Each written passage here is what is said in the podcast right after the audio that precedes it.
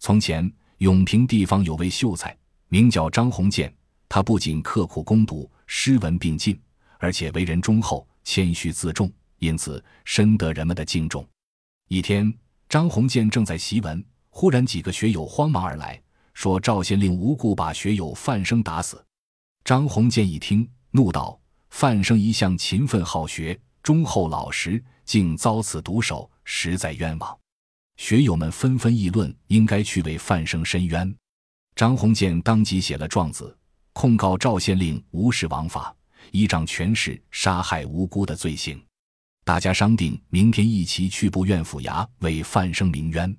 第二天一早，妻子方氏听说张鸿渐要去府里控告赵县令。忙阻拦道：“如今强权世道，曲直无凭，是非不分，有冤也无处伸。你若有个好歹，今后叫我怎么办？”张宏建觉得妻子的话有道理，等学友到来，便借故说家中有事，不能同去。学友们见他变卦，也不便勉强，只好告辞，往不愿府衙去了。再说赵县令杀害范生，自知理亏。又听说一帮书生去部院告了他的状，恐怕事情弄得不可收拾，于是他亲自带了厚礼前来求拜部院大人。赵县令见了部院大人，说明来意，请求部院大人多多关照。部院大人收下礼物，安慰说：“区区小事，老弟不必害怕。几个书生闹事，本官定会处置。”赵县令十分感谢。不久。部院大人批示，将告状人一一捕来入狱。学友们为范生鸣不平，反遭冤狱，十分气愤。部院大人还令人到处张贴告示，要捉拿写状人张鸿渐。人们闻听，议论纷纷。有人怀疑的说：“写张状子也成了罪过。”有人愤怒道：“官府如此霸道，简直欺人太甚！”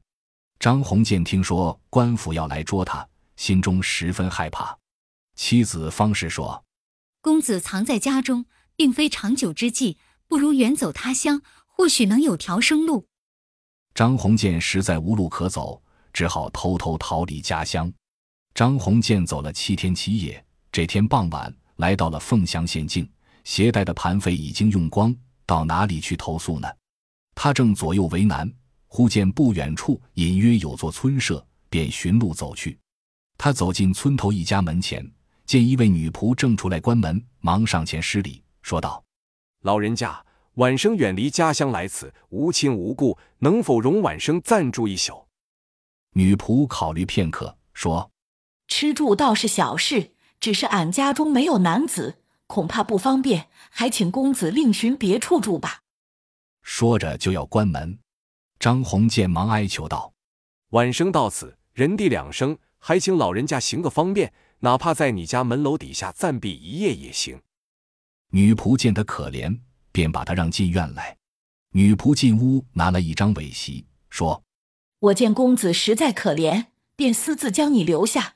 天亮之前，请你赶快离开这里，不然我家小姐知道了，要怪罪我的。”张鸿渐感激的谢过女仆，当即把尾席铺好，正想入睡，忽然一束灯光由远而近。只见女仆挑着灯笼，领着一位姑娘朝院门走来。张鸿渐不知是福是祸，他唯恐姑娘发现自己，连忙起身藏到假山后面。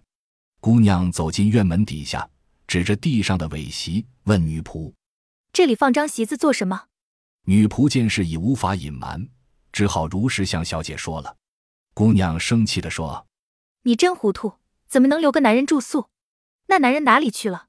姑娘正在斥责女仆，张鸿渐慌忙从假山后面出来，扑通一声跪在地上，说：“此事不怪老人家，因为小生苦苦哀求，他才将我收留下来，还请小姐恕罪。”姑娘问他为何半夜来此，张鸿渐便把自己逃避官府捉拿的事讲了一遍。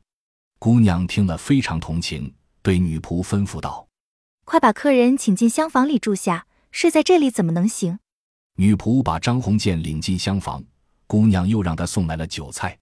张鸿渐非常感激，他一面吃着酒，一面向女仆打听那位姑娘的情况。女仆说：“家里老爷和夫人都去世了，只撇下这个姑娘。姑娘名叫顺华，说话虽然厉害，但心眼挺好。我是他家仆人，姑娘是我从小看着长大的。说罢，收拾好床铺便走了。张红见用完饭，正准备睡觉，忽然门上的竹帘轻轻的掀开，他不觉大吃一惊，抬头看去，原来是顺华姑娘走了进来。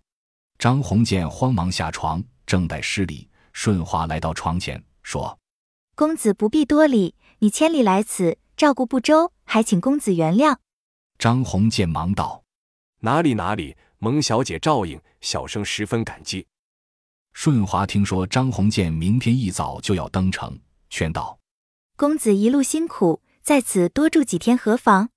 张鸿渐说：“如今官府贴下告示，到处捉拿我。”小生怕在此久居，连累了小姐。顺华又问：“官府为何将你捉拿？”张鸿渐便把自己写状告赵县令的事情说了一遍。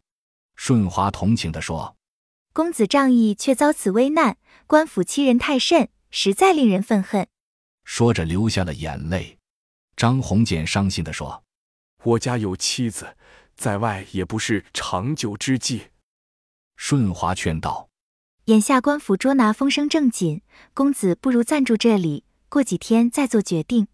张宏渐见言之有理，只好答应留下。第二天，顺华拿了些银子给张宏建，说：“公子寂寞时可到附近看看这一带的风光，路上千万小心，等天黑后再回来，免得被外人看见。”从此，张宏建早出晚归，不觉三个月过去了。这天，他心中高兴。忘记了顺华的嘱咐，早早回到住处。他这才发现村舍房屋全不见了，却是一片荒野。张鸿渐正觉得奇怪，突然听见女仆说道：“公子今天怎么回来的这样早？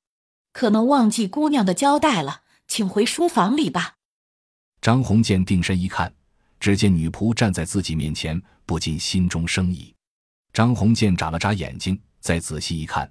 自己已经来到书房，女仆走到他的身边，他越发感到奇怪了。正在这时，顺华走来，笑着说：“不瞒公子，这里是狐仙的住处，我也是狐仙。因公子遭难，我决心相救，请你不要多疑。”张鸿渐猛地一惊，但见顺华待人诚恳，也就不害怕了。一天傍晚，张鸿渐忽然对顺华说：“我离家已半年有余。”不知家里的情况如何？我想回家一趟，一来听听风声，二来探望妻子和儿子。顺华为难地说：“公子思念妻室，回家探望理所应当。只是路途遥远，途中难免发生意外。”张鸿渐听了，只好暂时作罢。第二天，顺华跑来说：“今天我要去京都，公子想回家，正好一路同行。你赶快准备一下，咱们马上就走。”张鸿渐准备好后，便和顺华骑上一匹快马，直奔官道而去。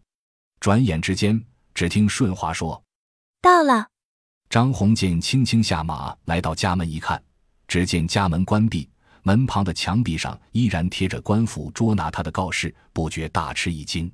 他转身正要找顺华，他早已不见踪影。张鸿渐十分后悔，心想。如果官府得知，肯定会来捉拿，心里害怕起来。张宏渐渐左右无人，急忙翻墙爬进院里。他轻轻地敲了下房门，只听方氏在屋里问道：“谁呀？”“是我，洪建呀。”方氏仔细一听，这才确信是自己的丈夫回来了，急忙上前开门。房门打开了，张鸿渐和方氏相见。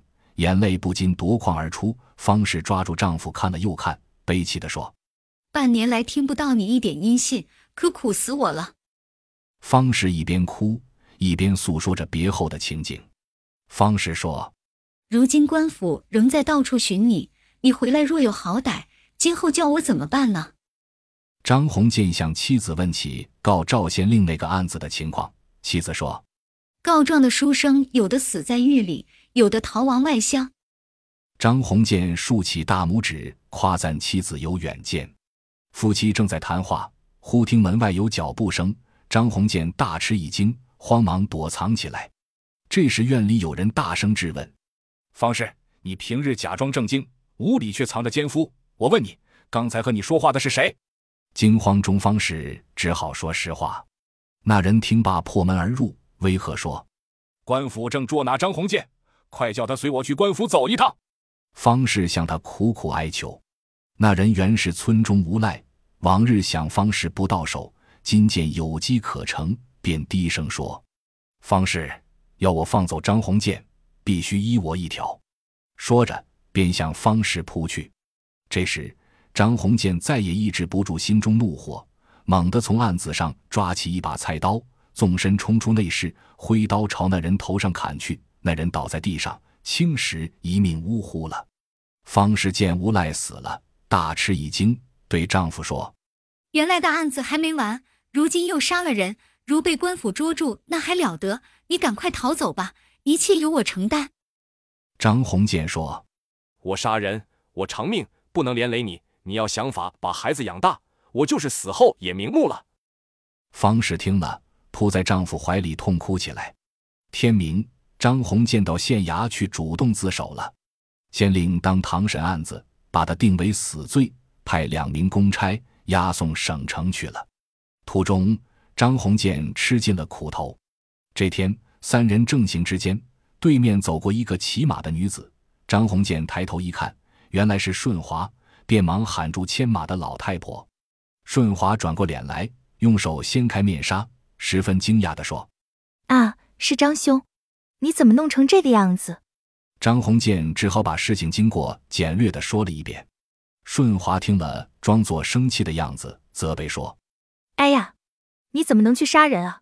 他转身对公差说：“这里离我家不远，二位一路辛苦，一块到我家去歇歇，也好给你们筹办点路费。”两个公差一听大喜，忙跟着顺华走进一个小山村，来到一座高大的门楼前。顺华跳下马来，让女仆打开外门。把两个公差让进院里，顺华在客厅摆好了酒席招待公差。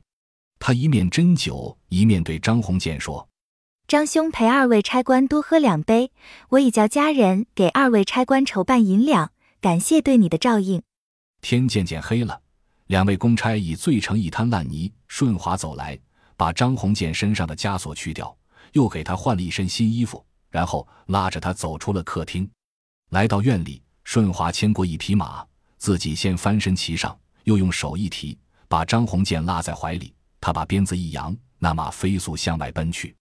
两个公差醒过酒来，知道上了当，要想追赶，张鸿渐早已跑得无影无踪了。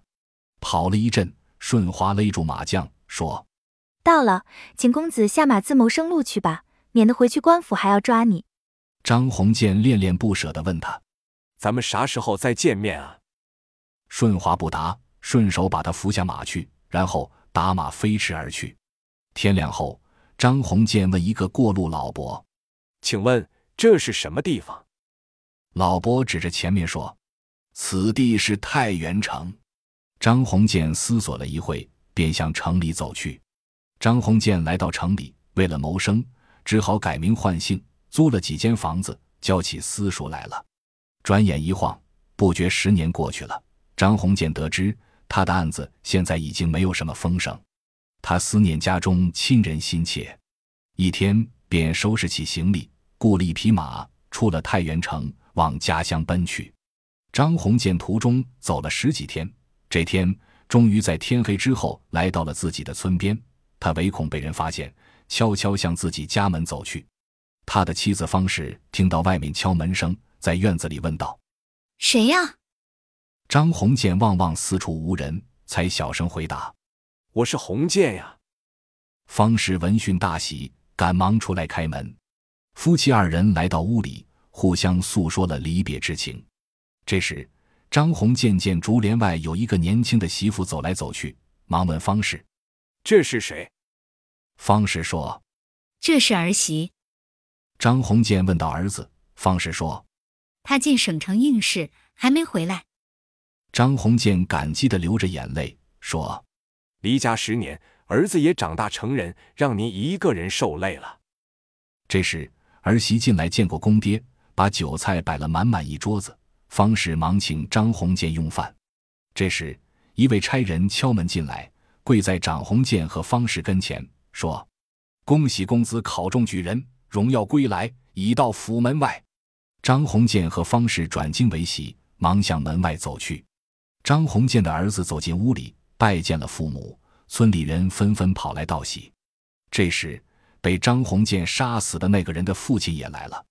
张鸿渐见被杀的那人的父亲也来道喜，便以厚礼相待，并述说了当时杀他儿子的原因。那位老人听了后忙说：“我儿无恶不作，改杀勿论。”从此，老人与张鸿渐结生死之交。